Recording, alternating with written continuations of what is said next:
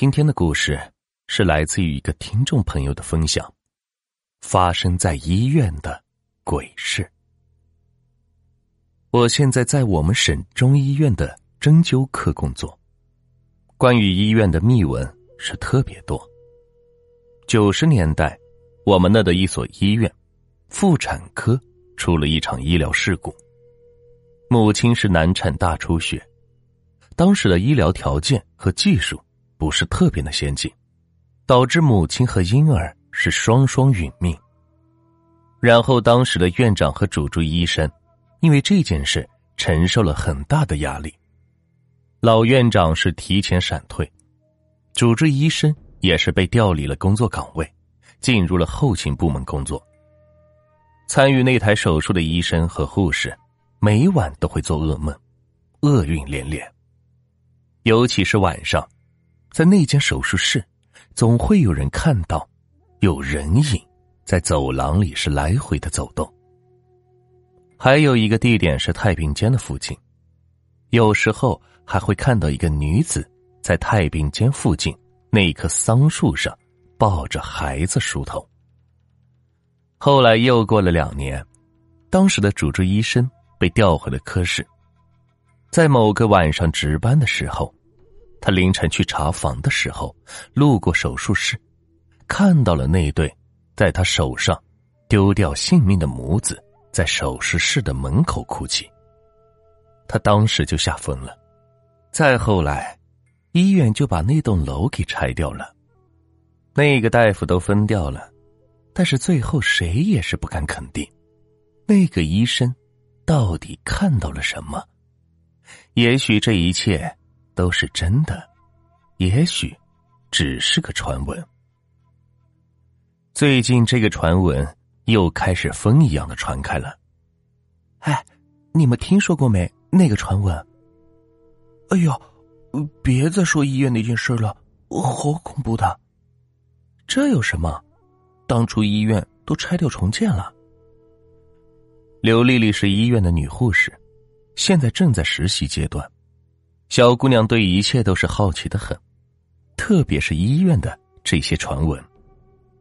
只见她嘿嘿一笑，对几个女护士说道：“嘿，今晚我值班，反正晚上闲着也是闲着，要不我们玩通灵游戏吧，把当初那对母子给召唤出来。”胡来，这可是医院！我冲着刘丽丽嚷嚷了一声，她没有说话了。我走之后，他冲我是吐了吐舌头，表示不满。天是渐渐的黑了下来，天空上厚重的黑云给人一种压抑之感。今晚是我值夜班，医院的病房还有些病人。其实晚上基本上是没有什么事都有护士看着。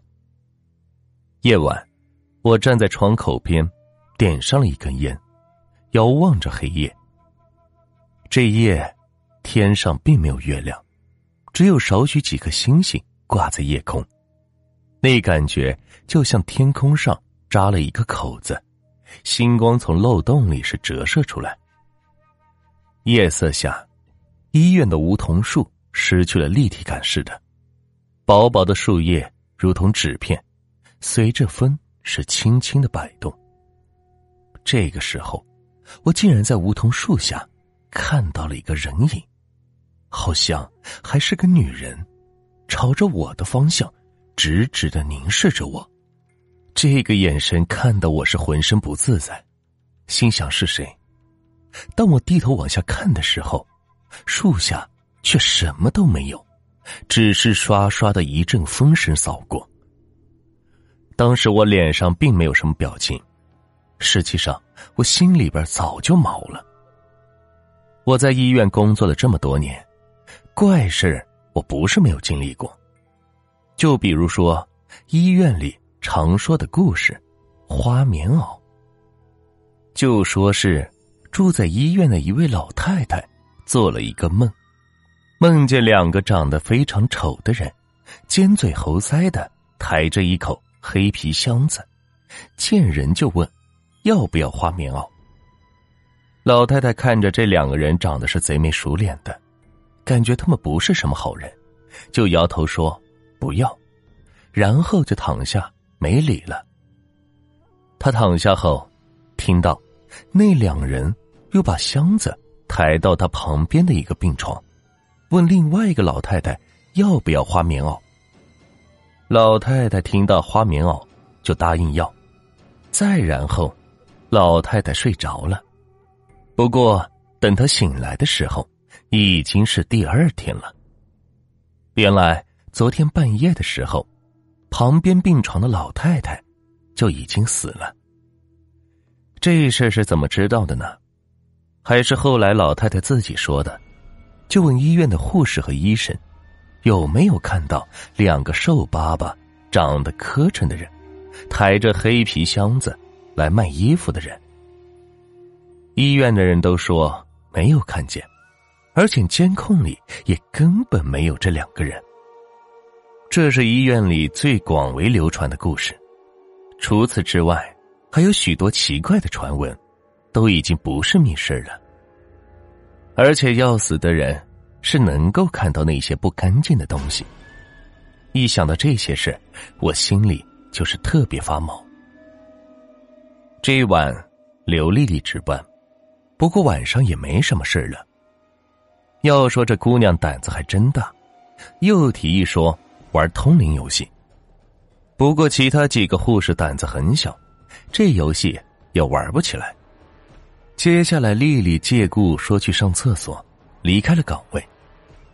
哼，你们不跟我玩，那我就自己玩。刘丽丽早就准备好一个红外线的温度仪器，这个设备是专门用来探测灵异的。只要手里拿着红外线温度仪器，就能探测到周围的温度。当某一个地方温度急剧下降，说明那个地方是有灵异存在的。刘丽丽踩着小碎步，来到了停尸房外，不断的来回走走停停。不过，温度仪器上始终保持着十六七度，温度都在正常的范围内。刘丽丽早就查过当年死去的那对母子的事。他们是死在手术台上的，现在医院重建后，应该在一楼的杂货间里，里边是堆满了医疗工具。他来到了杂货间，打开了灯泡，昏黄的光线把整个屋子照亮。屋子里摆放着许多箱子，除此之外什么都没有。电灯是连续闪了几下，那一刻。红外线仪器上的数字跳动的很快，竟然从十六度跳到了零下十度。当时刘丽丽感觉到身体发冷，全身的鸡皮疙瘩都出来了。她看到这个数字，吓得是赶紧退出了房间。刘丽丽回来后，似乎吓得不轻，脸色是惨白惨白的，也是不闹腾了。自己则安安静静的坐在位置上，倒头就睡。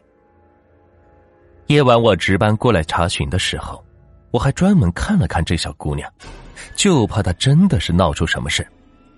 好在她没有闹腾，不然大晚上的整出什么事也挺吓人的。大概到了凌晨三四点钟的时候，有一个病人发病了，需要输液，不过液体是在库房的。因为今晚是我值班，所以我喊上刘丽丽去了库房。当晚，我们从库房里拿完东西后，就准备坐电梯。当时是进来了一个小孩，几岁的模样。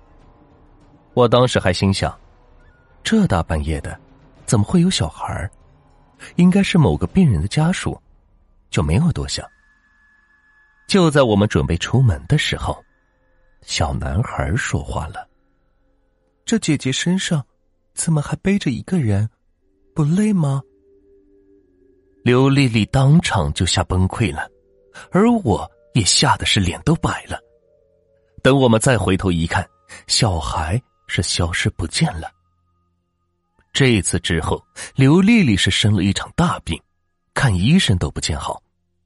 直到后来，我和刘丽丽在库房的门口，给当初那对死去的母子。烧了些纸钱，她的病也就好了，这件事也算是了结了。